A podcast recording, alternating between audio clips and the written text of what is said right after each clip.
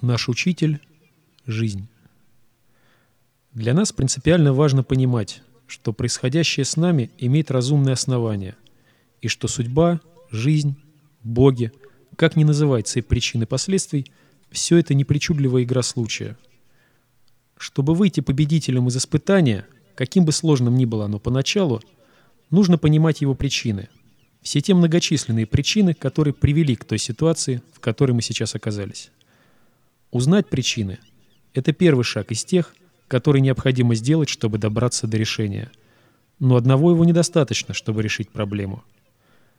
Если знание ограничивается планом ума или в лучшем случае производит на нас какое-то эмоциональное воздействие, но естественным образом не выливается в действие, оно выхолащивается.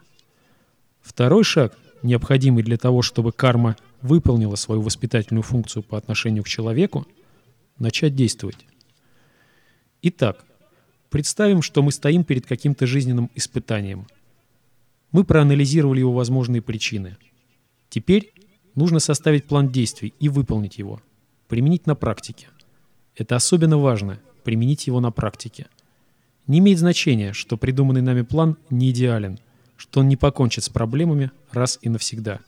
Лучше действовать и ошибаться – чем оставаться в бездействии из-за страха ошибиться.